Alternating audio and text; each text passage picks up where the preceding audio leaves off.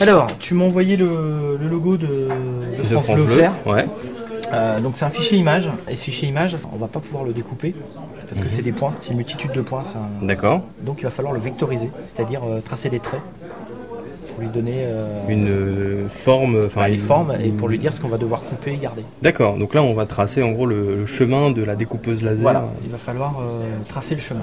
Donc on va utiliser un logiciel qui est gratuit, un Inkscape, D'accord. Euh, Que tout le monde peut récupérer gratuitement. qu'on peut télécharger gratuitement en français. On va fran- utiliser une petite fonction de ce logiciel-là euh, pour transformer notre, euh, notre fichier. Donc je te laisse euh, prendre la main. Ok. Donc là, on a le, le logo. Donc ça, c'est l'image que je t'ai envoyée, le logo de C'est France Bleu l'image, Auxerre. Voilà. Mais euh, il va falloir euh, déterminer le tracé. Ok. Donc là, il y a une fonction euh, Chemin. chemin euh, vectorisé.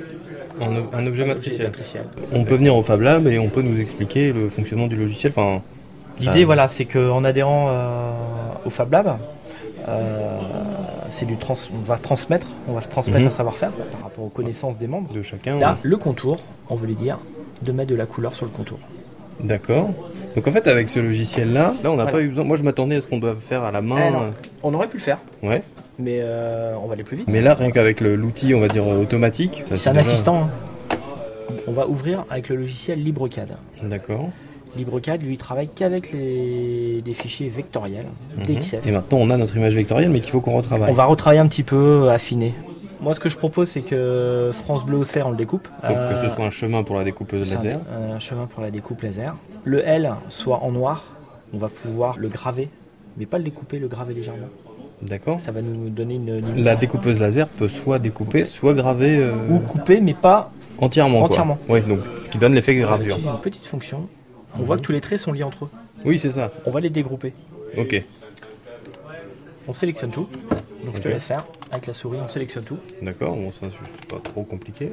Voilà. Moi, J'aurais peut-être trop sélectionné. Non, c'est bon. c'est bon. ça, c'est ce que on- on a, là, on a tracé le chemin que la découpeuse laser va suivre. Et puis bah, maintenant, bah, du coup, on va, On va nettoyer un peu. on va nettoyer. un peu. Ici, moi j'ai entendu plein de noms différents, le tiers-lieu, l'atelier des bouboulons, les riverains.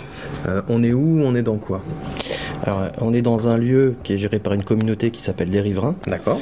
mais euh, il faut un cadre légal euh, pour que tout ça fonctionne, et le cadre légal est géré par une association qui s'appelle la GTLI, Association de gestion du tiers-lieu iconé. D'accord. C'est un peu technique, c'est pour ça qu'on préfère appeler le lieu les riverains, Mhm. parce que ça parle plus de la communauté que de l'aspect administratif qui est un peu rébarbatif finalement. D'accord.